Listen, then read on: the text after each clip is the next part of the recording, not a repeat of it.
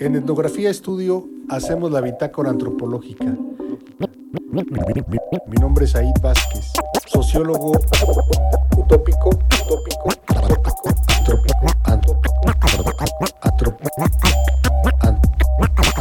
antropólogo indecente.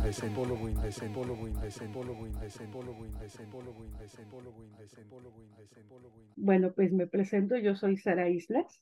Este, actualmente yo me dedico a la academia en el ámbito universitario, eh, justamente con temas que tienen que ver con derechos humanos, feminismo, migración, investigación con temas de incidencia social y también he estado trabajando mucho con organizaciones civiles que trabajan con mujeres, con personas en movilidad y muy particularmente con migrantes de la comunidad LGBTIQ+, que ya tengo como un buen rato por ahí. Gracias. Esta es la bitácora antropológica en su episodio número 12, la temporada 4. Y le agradezco mucho a Sara. Sara, este, buenas tardes, buenos días por allá en Tijuana. Qué gusto que, hayas aceptado este, platicar con nosotros en la bitácora sobre el tema que estás trabajando. Una pregunta, pues, como para iniciar. Eh, ¿Eres e, profesora de qué, qué, qué estudiaste? ¿Cuál es tu formación, Sara? Yo soy socióloga Ah, sí, en la Ciudad de México, en la UOMS Chimilco. este, posteriormente hice la maestría en estudios de la mujer, también en la UOMS Xochimilco. Y ya por acá en Tijuana realicé el doctorado en educación, en investigación educativa, en la Ibero.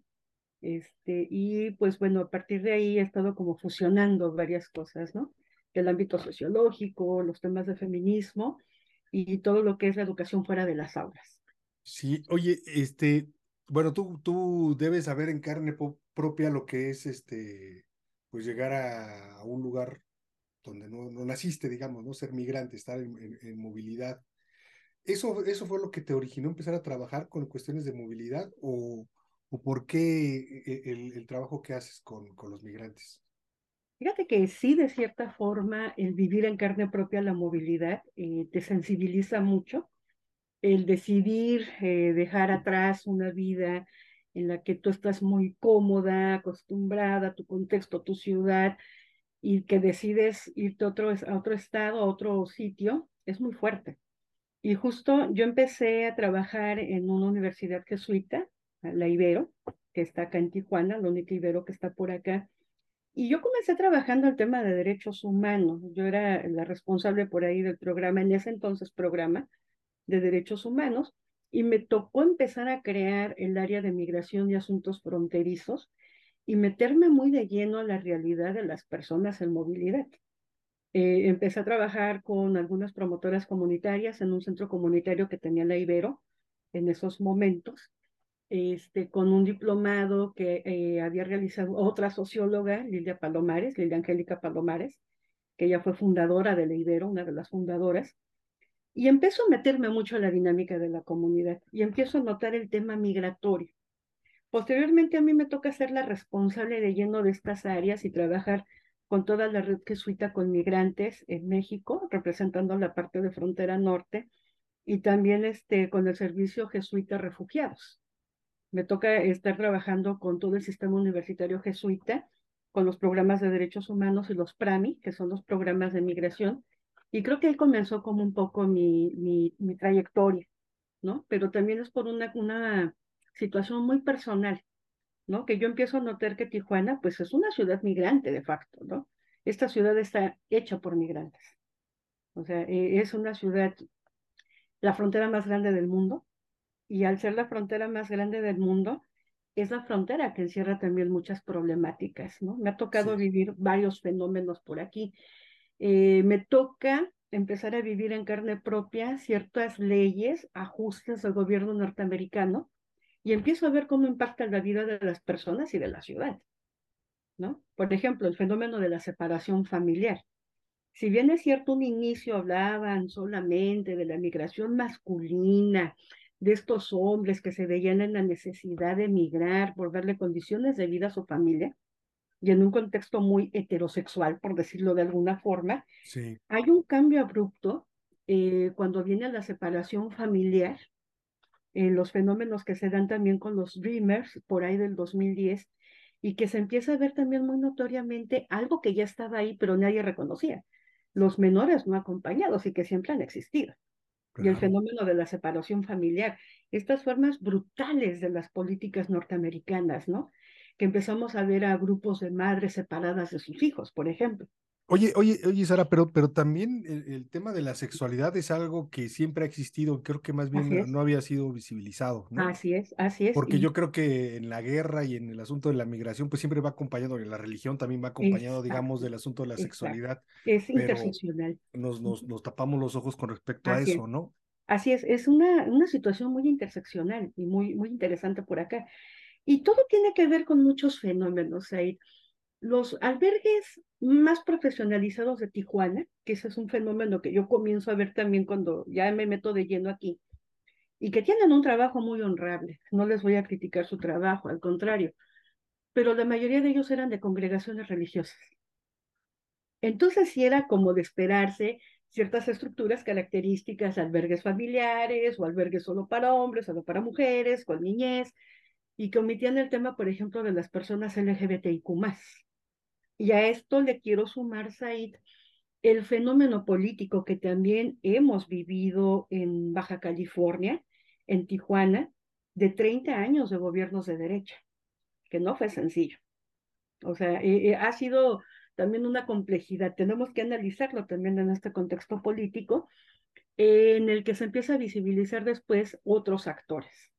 Y mucho de esto tuvo que ver en dos momentos que yo te puedo decir muy recientes, el primero fue el 2016, con la llegada de la caravana haitiana, en la que de repente nos enfrentamos a 17 mil personas de origen haitiano varados en Tijuana. Y que a mí me da la impresión que también fue un, un, choque, pues, ¿no? Porque pues ya era la otredad, completamente otredad, porque, digamos, llegan guatemaltecos, llegan hondureños, y a lo mejor no se distingue, ¿no? Si no hablan, Exacto.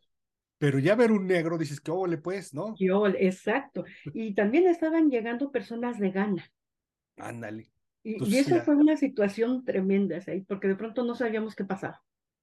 Sí, porque digamos, eh, afrodescendientes en México son muy raros, en todo el país, pues, ¿no? Ya están mezcladones, son eh, café con leche, digamos, ¿no? Este, y es el clásico compa que hemos tenido todo el mundo, el negro, la negrita, etcétera, el moreno, ¿no? Prietillos, pero pero ya ver reales, reales, dices, ah, canijo, qué bonito. Yo creo que ahí fue un choque muy grueso. Choque muy fuerte. Y efectivamente tiene que ver mucho también con el conservadurismo que existía en aquel momento, pues, ¿no? Así es, así es. A pesar de que esta ciudad también abre las puertas a todo mundo, una claro. Es lo, que te, es lo que te iba a decir, e, e, es, es, es como la ciudad del, de, de, los contrastes, ¿no? Así es. La gente es muy fraternal, pero también la gente es. una hija de la chingada. Así es. hay luz y hay oscuridad en Tijuana. Así es.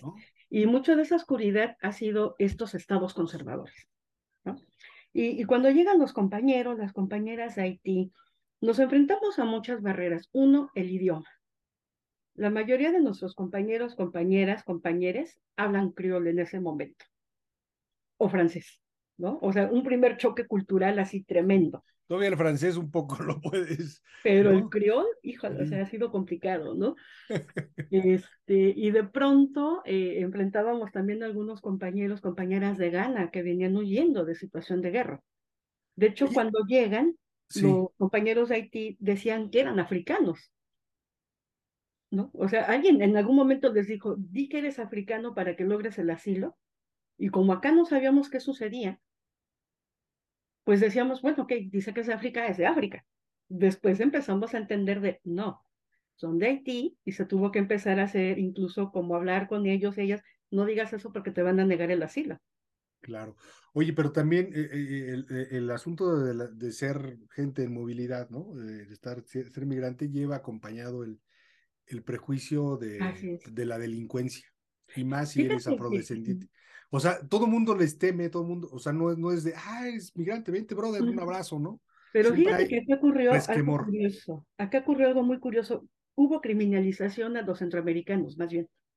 Sí. Ahorita te cuento un poco la historia, porque la comunidad haitiana eh, es muy religiosa.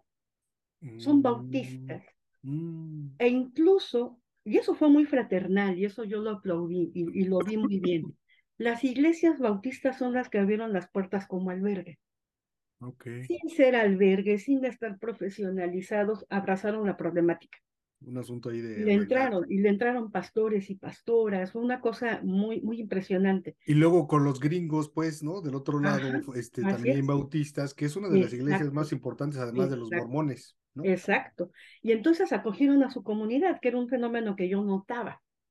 Acogen a su comunidad y aparte eh, se empieza a hacer como una cierta suerte de imaginario colectivo de los haitianos son buenos, son trabajadores, gente que no toma eh, de buenos valores familiares, porque en ese momento incluso también llega mucha comunidad haitiana clase media, incluso muy universitaria, que empezamos a investigar y había un alto perfil incluso académico en muchos de ellos y ellas ya habían pasado por Brasil, ya habían pasado por Ecuador, algunos ya hablaban español, ya habían estado en, Chile, en varios países, mm. ¿no? Que fueron personas que se desplazaron con el terremoto. Ah, ok, fíjate que yo estuve viviendo seis, ocho meses en Mexicali y efectivamente en el, entre la gente pues hay una cercanía, hay una aceptación con los, con los, este, con los, ahí se me fue el nombre pues, con los haitianos. Haitiana. Sí, ¿no? Este, que son gente trabajadora, efectivamente, ¿no? Que están ahí en el sol, este, de, Mexicali resistiendo, mientras que los centroamericanos son una bola de flojos, ¿no? Así es. Estos se la han rifado. además, yo creo que también tiene algo, algo como de medio de, de ser folclórico, pues, ¿no? Así es. como el Curios. Ajá, ándale, Como un aspecto de Curios. Y eso es algo que a mí me dio mucho coraje cuando llegó la comunidad haitiana la actitud de curios que empieza a tomar también la ciudad. ¿no? O sea, que yo me sentí indignada. Por ejemplo, en escuelas era como que vamos a llevar a los haitianos a que le hagan turbantes a las chamacas y las trencitas y les pongan la moneda. Y yo decía, no, es que eso no es cultural, eso no es integración. Eso es indigno, es, esto es un pobre tour y eso no se vale, ¿no? O aquí hagan una muestra de comida haitiana, pues si no son tu fenómeno de espectáculo, ¿no? Y se empezó a hacer incluso una mercadotecnia de les vamos a dar becas. Y yo decía, ok, está bien, pero no lo agarras al mercado. Eh, eso no dignifica, ¿no? Y si, se van a integrar hay que dignificar. Y por fortuna, para nuestra fortuna, sí ha habido una integración muy interesante de la comunidad haitiana en, en Tijuana. Se han venido integrando. De pronto tú vas a ciertos restaurantes y están ahí en farmacias sigue siendo insuficiente, incluso algunos los ves en las universidades, pero sigue siendo insuficiente para mí. Porque la mayoría de ellos, ellas están en el comercio informal. Sí. Entonces ahí tenemos que analizar realmente, ¿no? ¿Qué, qué, se está hablando de integración? Pero ¿por qué están en la informalidad? ¿Porque no tienen papeles? ¿O porque Mira, ahí ha habido muchos fenómenos. Algunos lograron eh, todavía hacer el proceso de asilo en Estados Unidos. Después vino esta excepción con Obama que dijo ya, hasta aquí. Y después vino el famoso título 42.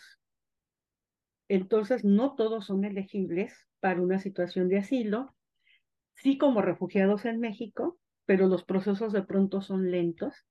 Y a esto súmale que la mayoría quiere irse a Estados Unidos, la mayoría no se quiere quedar aquí. E, Esa es una situación. Ahora, vino eh, otro fenómeno, 2018 con la caravana centroamericana. Este es otro parteaguas. En ese momento hablábamos de siete mil, casi ocho mil personas de origen centroamericano que llegaron a la ciudad y que nuevamente nos vimos en el fenómeno de no hay albergue suficiente. Ah, hubo diferencias. En la caravana del 16, hasta las iglesias abrieron sus puertas, en la del 18 no. Entonces ahí se hicieron muchas problemáticas. Y a eso súmale que en ese momento gobernaba, eh, era un presidente municipal, un panista, que, que le dicen el patas, Juan Manuel Gastelo, que incluso propició, actos de xenofobia. Se puso una gorra como las que usaba Trump, ¿Ah, pero con el nombre de Tijuana. Ajá, se puso su gorrita naranja. Oye, qué ignorancia, pues. Qué ignorancia, porque Tijuana, pues es efectivamente migrante, ¿no? Yo creo que, no sé, el 10% debe ser de dos generaciones, ¿no? Así es. Y luego su lema era que los derechos humanos eran para los humanos, ¿no? Oye, me da risa, pero es como de coraje, pues. A ese calibre, ¿no? Y, y fíjate que justo eh, cuando empieza todos estos actos de xenofobia, en ese momento eh, que las autoridades federales se desprendieron, ya, eh, ya habían pasado las elecciones, ya sabíamos que iba a haber un cambio de gobierno. Este Peña Nieto se hizo tonto, que no puedo llamarle de otra forma, ¿no? Y no bajaron los fondos que se tienen desde el gobierno federal para la atención a estas crisis. Entonces todo le quedó en sus manos entre el Estado y el municipio.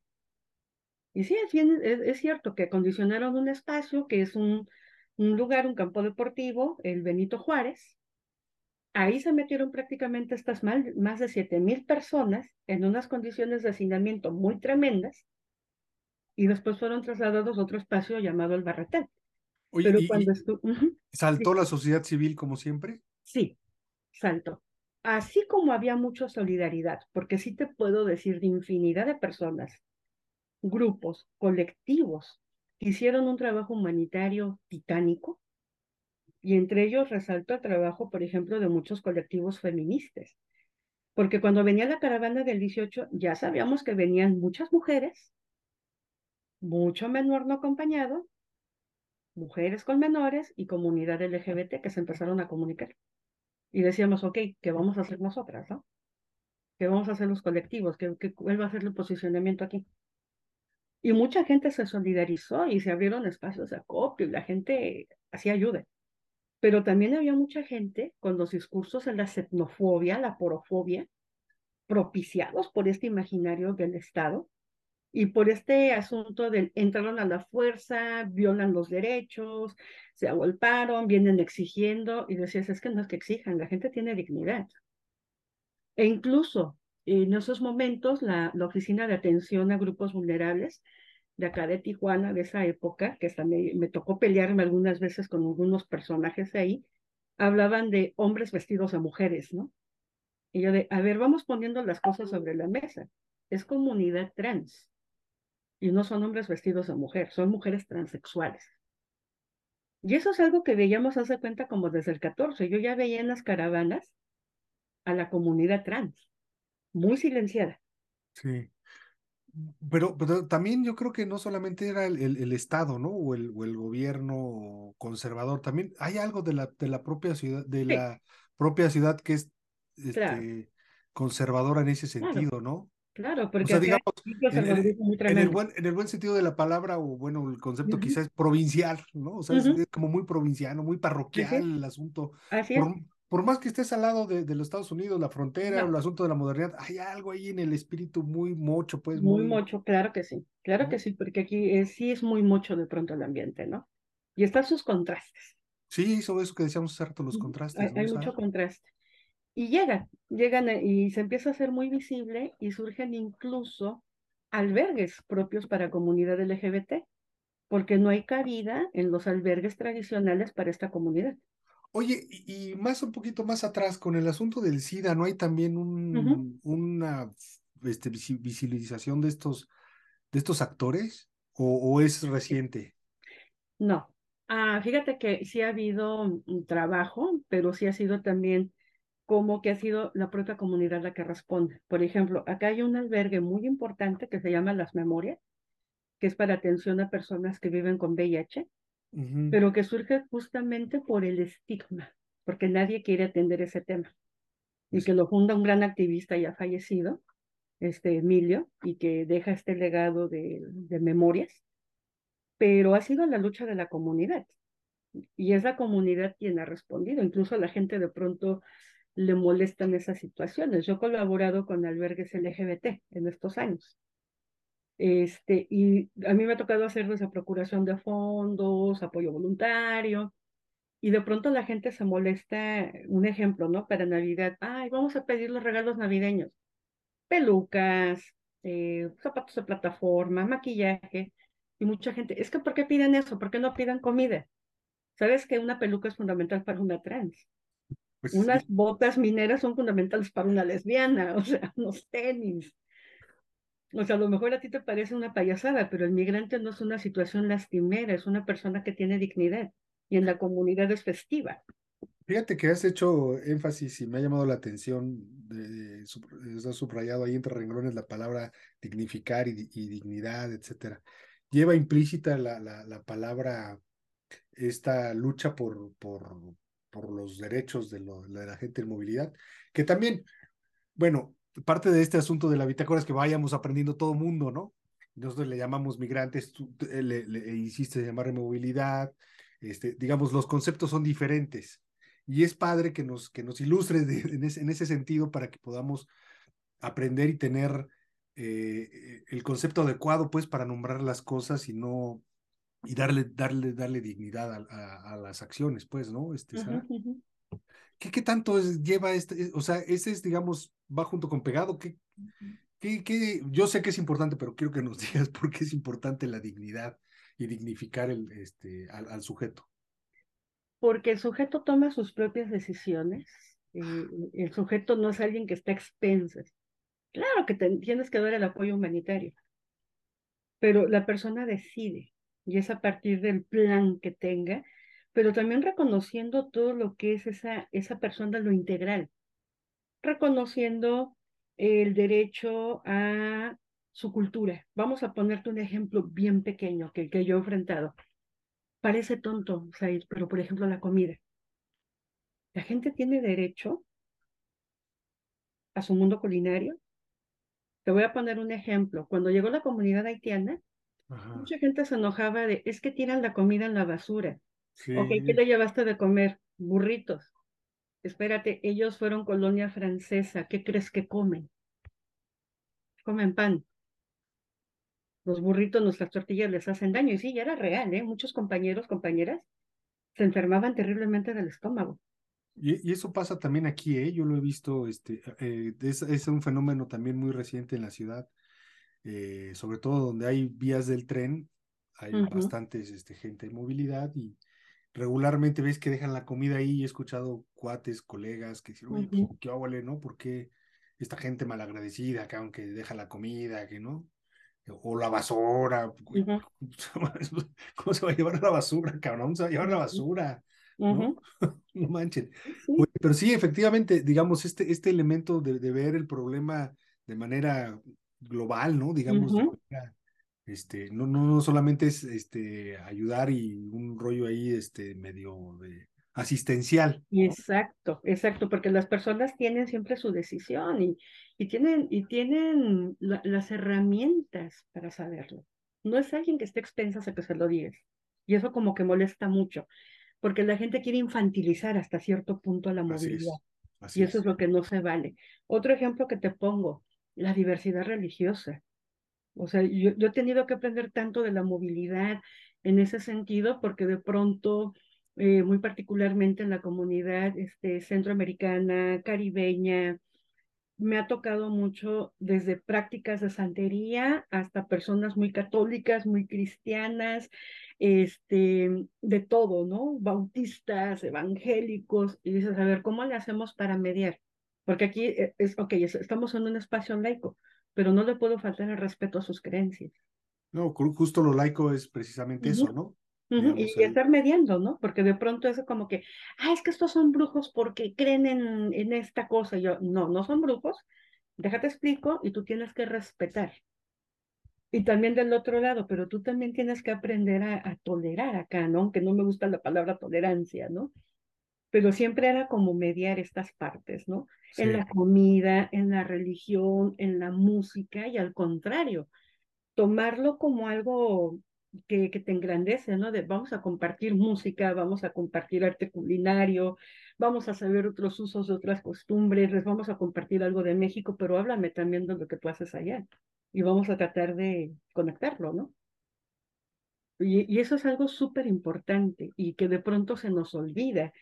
Y sobre todo cuando el trabajo está muy cargado de, de situaciones, ¿no? A mí me ha tocado estar en espacios haciendo voluntariado de si te voy a servir la comida, pero en el Inter está la misa o primero vas a rezar. O sea, espérate, no le transgredas de esta manera a la persona. Tú no sabes si esta persona es o no creyente. Sí. Oye, y, y, antes, antes de que, de que este, se me pase, ¿Nos puedes definir por qué movilidad y por qué no este, migración? Bueno. O sea, la diferencia más bien. Sí, ahorita hablamos ya del término de movilidad, porque las personas ya no, no solamente eh, están migrando en este concepto tradicional para buscar las condiciones, ya sea dentro de este mismo país o en otro país, de forma tradicional en el que huyo porque hay una situación de pobreza o porque busco una mejor oportunidad. Hablamos de movilidad incluso forzada, porque ahorita hay muchos fenómenos. Hay movilidad incluso por el crimen organizado, por el cambio climático, por condiciones económicas, pero también por salvaguardar la vida y la integridad, como es el caso de la comunidad LGBT. Y este concepto, que deviene más de las políticas internacionales, nos permite hablar de más fenómenos, para hablar de desplazados, para hablar de distintas conceptualizaciones y no pensar solamente en el, en el tema del migrante tradicional. Por eso es que ahora hablamos de la movilidad. Nos permite hablar de muchos fenómenos más amplios. Y pues bueno, te contaba un poco, ¿no? De la cuestión de movilidad. Sí, eh, hay muchos fenómenos. Eh, ahorita hablamos mucho de personas desplazadas por el crimen organizado, tanto en sus lugares de origen, muy notoriamente en el Triángulo eh, Norte de Centroamérica, lo que es este Salvador, Guatemala, Honduras. Hay una, una suerte de desplazamiento muy fuerte por el crimen organizado. Casi todo el mundo por acá llega y nos cuenta de las historias de levantamiento, que vieron que ejecutaban a alguien, las amenazas y que salieron huyendo sin nada. Sí. Es decir, me voy porque en este instante me matan. Y en el caso de México está ocurriendo mucho, muy particularmente con comunidad LGBT, este, la presencia de amenaza del crimen organizado eh, con fines de explotación sexual en el suroeste, y en lugares muy empobrecidos. Guerrero, algunas partes de Oaxaca, de Veracruz, de Tabasco, y hay un desplazamiento muy importante, sobre todo de comunidad trans, pero que también está interseccionalizada de pueblos originarios o afrodescendiente mexicano. Ah, y, y, de eso casi no hablamos, ¿no? Sí, sí, sí. Y, hay que empezar a hablar de estas situaciones. Es que es como la minoría de la minoría de la minoría. Exacto, y vienen amenazadas, ¿no? E, estas compañeras y la invisibilidad de los hombres trans, que también es una situación muy complicada y la de la presencia de las mujeres lesbianas con hijos, que a mí me ha tocado atender a muchas lesbianas con hijos, ¿no? A madres lesbianas. Y ahí es una situación también muy complicada, porque ni los propios albergues LGBT las atienden.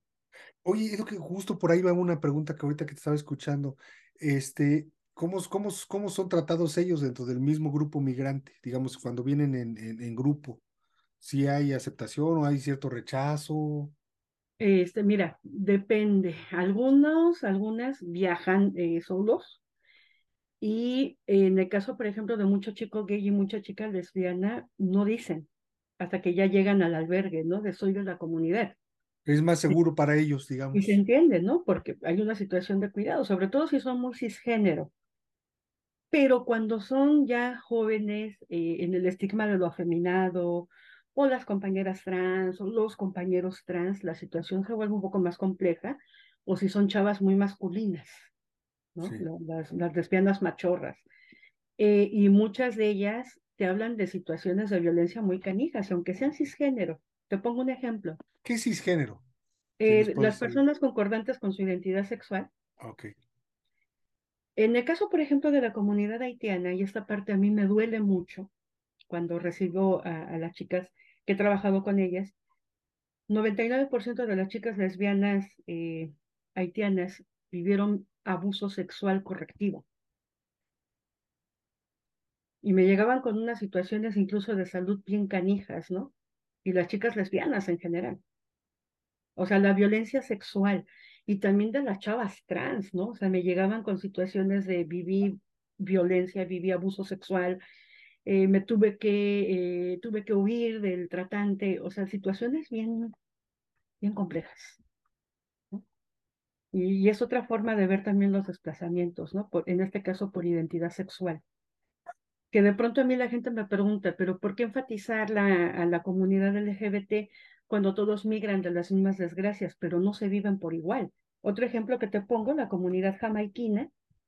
No es común ver comunidad jamaiquina migrante, salvo que sea LGBT, porque hay una persecución de Estado religiosa.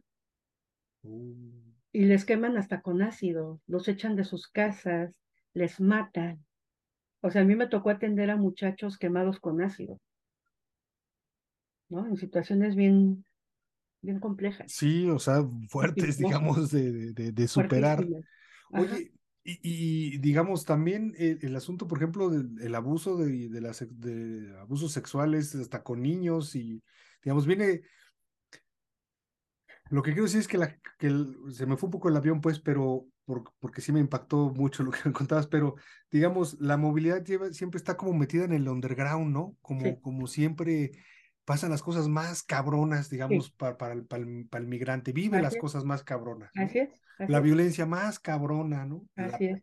Así el es. hambre más cabrona. La vive la persona en movilidad y sobre todo cuando está muy interseccionalizada. ¿no?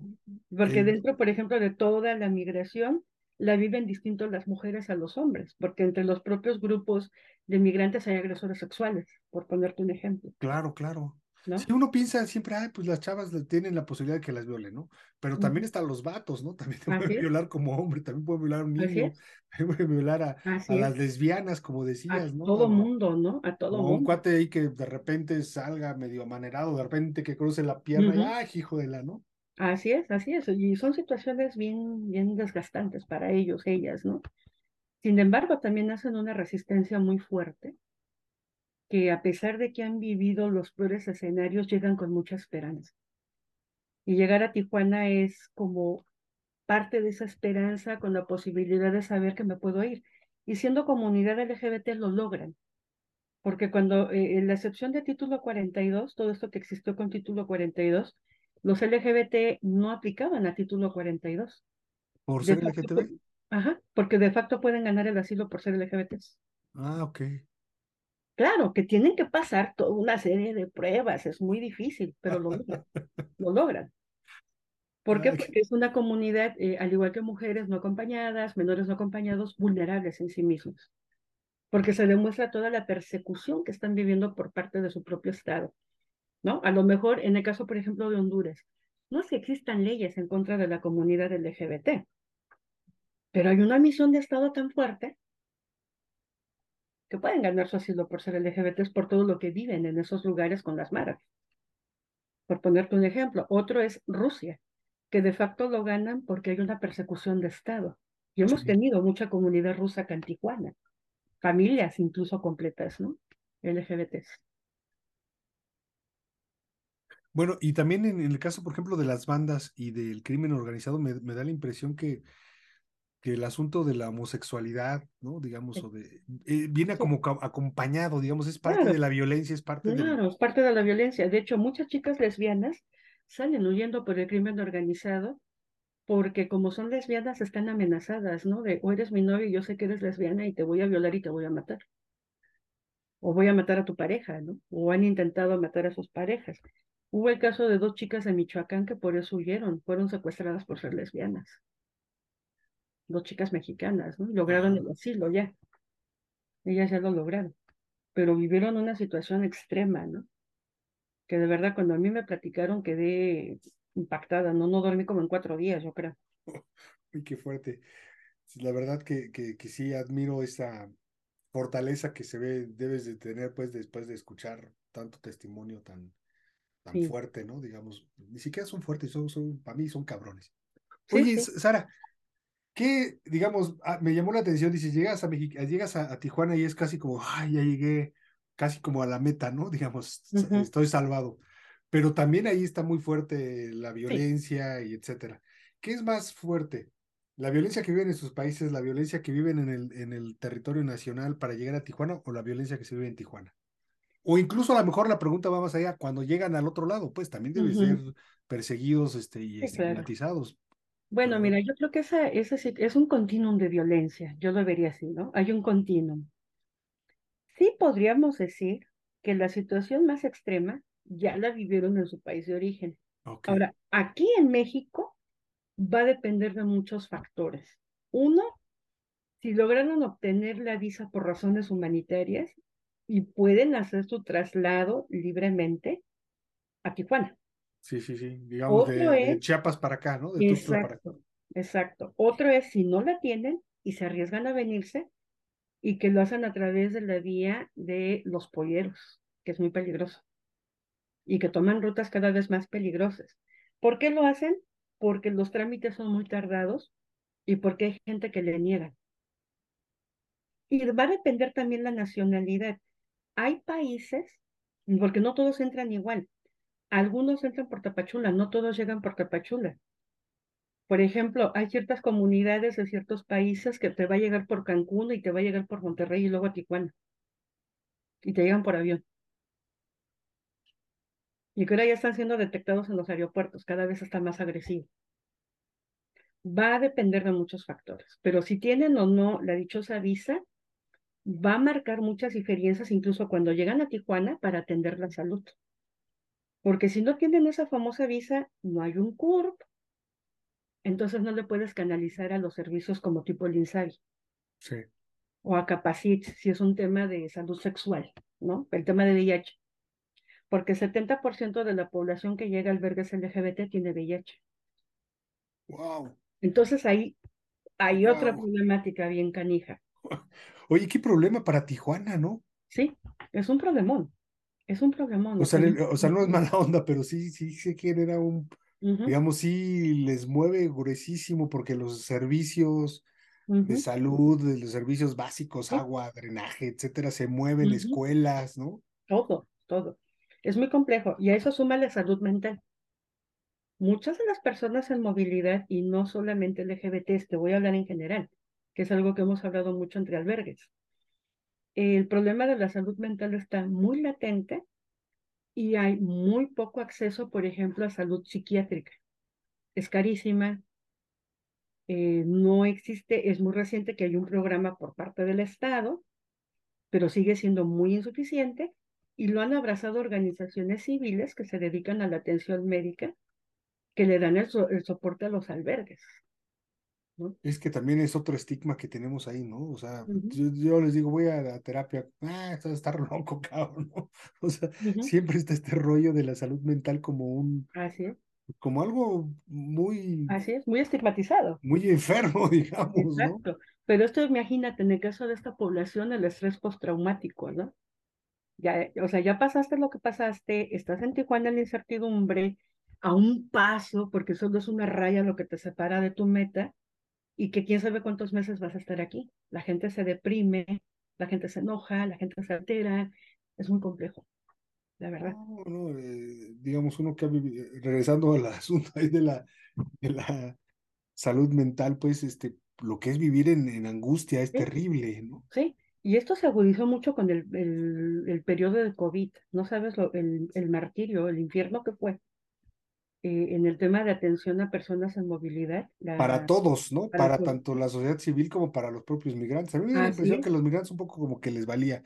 A ellos ya habían pasado más cosas más cabronas que, que una gripa, ¿no? Pero como separaron los procesos de asilo. Puta. No, fue, fue una cosa tremenda. En el caso, por ejemplo, con la población que yo trabajaba en ese momento, gente que ya iba a cruzar, que tenía su número y le faltaban tres días, una semana todo se paró y se vuelve un año, año y medio. Imagínate lo que fue para esas personas. O sea, el tema de salud mental fue, terrible en ese aspecto. Oye, ¿y aguanta Mexicali? Digo, Mexicali, ¿aguanta Tijuana? ¿La sociedad civil de Tijuana aguanta todavía? Todavía. Eh, de hecho, es la ciudad que tiene más atención a población de movilidad. A partir del fenómeno del 18, surgieron más albergues eh, ¿A qué, le atribuyes tú esta respuesta de la, de la gente? De, yo sé cuál es la respuesta, pero de, dinosla. Mira, puede haber muchos, No me la imagino. No, hay muchísimos factores. ¿Por qué sigue respondiendo la gente de Tijuana? Sí, es súper complejo el rollo, o sea, viene con enfermedades, ¿no? Pero también este, hay mucha gente que sí es muy solidaria, ¿no? Y que hay, hay proyectos que surgen de la necesidad y que alguien dice, ok, lo hago. Pero, pero, es por una empatía. O sea, porque si yo también lo, lo viví, etcétera, por eso responden. hay mucha por eso... empatía, por eso responden. Y hay gente que es muy linda, ¿no? Por ejemplo, no es un albergue, pero hay una señora maravillosa que se llama Doña Esther. Ella tiene algo que se llama comida calientita. Ella ganas es de ayudar. Sí, sí, no, ella es hermosa la señora, ¿eh? es una divina. Ella es una señora que fue deportada de Estados Unidos y ella tiene su local de tamales y hace comida para la población migrante con donativos y va y lleva comida a los albergues y a lugares. Y eso es su proyecto de vida. Y ella incluso dice, de este lado el sueño, no te vayas, quédate, ¿no? Quédate, pero si te vas a ir, vete, pero si te puedes quedar, quédate. Pero ella lo hace como con toda esta bondad porque ella estuvo con las, con las escalabrinianas, la cogieron, ella se integró a Tijuana, hizo su vida y para ella es como su misión, ¿no? Como parte de una misión. Ella lo siente incluso como algo muy evangélico, muy, Acá muy somos más chidos, dice. Ajá. Eh, eh, así como ella, ¿no? Hay mucha gente que, que lo siente como un llamado. Y hay gente que lo hace de, por otro aspecto, muy profesional, que vieron como esta ausencia, que hay proyectos muy fuertes que han surgido. Otro del que te puedo hablar es Centro 32, que, que surgieron como un grupo profesional de apoyo a albergues, porque no todos están profesionalizados, la verdad, muchos son un caos, son un desmadre muchos albergues. Y surgen organizaciones que dan soporte, por ejemplo, Centro 32 tiene el psicomóvil, que es una unidad, un camioncito bien bonito, da terapias, tiene convenios con UABC, dan servicio dental, servicio médico, legal, y han integrado a mucha población, incluso en el ámbito laboral, dan talleres, llevan al arte, la cultura, y lo hacen de manera excelente, ¿no? Y, y lo han hecho en un sentido profesional y te va a sonar irónico, pero incluso esto ha generado muchas fuentes de empleo. O sea, eh, eh, esta situación migrante también a la ciudad le ha movido en términos económicos y que eso casi no lo decimos y yo sí lo voy a decir, ahí voy, ¿no? O sea, hay mucho financiamiento, hay muchos apoyos, hay muchos grupos que han surgido por fortuna y que, y que unos se están profesionalizando cada vez más por fortuna también pero hay otros que hay un abismo para que se profesionalicen y hay que trabajar en ese aspecto. Eso ha dado como muchas ventanas de oportunidad. Por ejemplo, OIM, Organización Mundial para las Migraciones, que no tenía oficinas aquí, ya tiene un grupo muy fuerte, una oficina trabajando aquí de lleno. Incluso, ¿no? O sea, organismos internacionales ahorita tienen una presencia muy fuerte aquí. Eh, Hayas es otro ejemplo, ¿no? Que dan asesoría legal, apoyan a refugiados, tienen varios programas, dan soporte a albergues y que son internacionales también. Asylum Access, así te puedo nombrar varios que ahorita están trabajando en Tijuana y que se han vuelto un campo de acción profesional para muchos jóvenes, muchos profesionistas en esta ciudad. Psicólogos, médicos, médicas, trabajadoras sociales, sociólogos, antropólogos, antropólogas. O sea, es, es muy interesante también en ese Sí. aspecto. Sí, que, que digamos, eh, eh, forma parte también como del, de las características y de las diferencias que hacen de Tijuana o hacen a Tijuana singular de otro tipo de, de fronteras, ¿no? Digamos, el, el, el asunto como cultural, como intelectual, ¿no? ujú, Que distingue a Tijuana, pues, a, a diferencia de otros, de otros espacios. así es, así creo que también eso es parte del, de, que tiene que ver con la propia movilidad, ¿no? Digamos, con la diversidad así es, de los, de sus propios habitantes, hace que sea muy rico la vida cultural de Tijuana. así es. Y la vida cultural ha incidido mucho en el tema de movilidad, ¿eh? O sea, eh, desde artistas que han sensibilizado mucho con murales, como Enrique Chu, que es un gran artista, este, hasta incluso como dentro del Centro Cultural Tijuana, el Secut, que va y da soporte de talleres como parte del derecho cultural a las personas en movilidad, y hacen unos talleres preciosos y que a la gente le encanta. Que fíjate que es el como el contraste con esta visión como de norteña de ah, no, aquí la gente trabaja y no se dedica de la- a las cosas de ocio porque las cosas de ocio son de gente Ujú, este, floja, ¿no? Digamos, ujú, del centro, ¿no? ujú, ujú. Este, del centro y para abajo, ¿no? Ándale. Y no, Este, ahorita hay y, y, mucha, Tijua- y mucho en Tijuana no, ¿no? Tijuana no. Digamos, Mexicali sí un poco es como este rollo de no, aquí nomás trabajamos y nos vale gorro lo demás, la música, Sí, la no, y acá no, acá no, al contrario, aquí la cultura ha sido un punto nodal, ¿no? La, la, la literatura, la, la propia academia también, ¿no? Así es. También es otro rollo que caracteriza a Tijuana. Así es. ¿no? así hay, es, de hecho, hay debate, digamos, ¿no? De hecho, ahorita la academia le ha entrado mucho el tema de movilidad. Muchísimo la universidad estatal, desde los colegios de psicología y todo lo que es las ciencias médicas, este, hasta carreras o de pronto sectores que no veíamos tan activos, ahora la han estado entrando, ¿no? Sí. Y tanto públicas como privadas. Y eso ha sido como bien interesante, y no solo del local. Ha venido, por ejemplo, el Colegio de México a hacer investigaciones acá en conjunto con COLEF, ha habido presencia de la UNAM, de gente de la UAM, y, y uno dice, pues qué bueno, porque la academia también tiene que ser eso, ¿no? Sí, claro. Y, y justo por eso a mí como académica, que me toca mucho temas de incidencia, me toca mucho llevar a los estudiantes hacia esto, ¿no? Como futuros psicólogos, psicólogas, sociólogas, sociólogos, Qué buena onda. Sí, como sensibilizar a los chavos, pues, ¿no? Así es, así es. Pues decía, porque uno piensa en, en el norte y esta lógica de, ay, hay que trabajar, hay que ser productivos, cabrón, hay que levantarse temprano y hay que ser este, industriosos, digamos, ¿no? Pero también hay que, hay que dedicarse a ser industriosos en el, en el sentido de desarrollar el... Así es. Y fíjate No, que ahora el ha, ha habido fenómenos bien lindos acá, ¿no? Eh, psicología en UABC acaba de tener un cambio de plan de estudios y, y nos tocó participar, no solo a mí, a varias colegas, ¿no? Eh, particularmente participamos dos, tres, que estamos muy metidas en el tema migratorio. La doctora Aida Silva, la maestra Cristina Franco y yo, que las tres trabajamos y hemos coincidido mucho en estos temas. Y nos tocó incluso revisar la carátula tanto de metodología como de psicología y migración. O sea, incluso crearon una materia destinada a la atención a grupos en movilidad, ¿no? La visión que tuvo la, la actual Sí, directora. O sea debe, que debe de ser particular, debe ser particular ese tipo de psicología, digamos, ¿no? Así es, No es, así es, no es, no es la misma que la que se aplica a mí o a ti, etcétera, ¿no? así es, así es. O sea, incluso crearon una materia específica, ¿no? Para, Oye, ¿y, para existían otros lugares del mundo o, las o la inventaron ahí, digamos? Me, me, me, me intrigo pues por el rollo de la de las materias, ¿no? Digamos del. Pues me supongo que en otros lugares del mundo también existirán, pero acá se le quiso dar toda la contextualización de Tijuana, ¿no? Porque incluso cuando estaba la discusión académica era como que, pero en particularmente en Tijuana hay que enfatizar en esto, ¿no? Ah, ok, Y hay que enfatizar en toda la situación de los refugiados, en toda la situación de desplazados. La particularidad, ¿no? Porque también eso es otra de las características de Tijuana, digamos, no hay otra frontera como Tijuana. Así Me es, hace rato, es la más grande, es la más compleja, pero también tiene sus asegúnes, digamos, ¿no? así es. Sus, sus particularidades, que hace rato decíamos, como los migrantes tienen sus, su, propia cultura, sus gustos, también los, los, los de Tijuana tienen Así es, sus... así es. Y, y eso se mezcla con otras materias, ¿no? Otra que también se enfatizó mucho la de interculturalidad.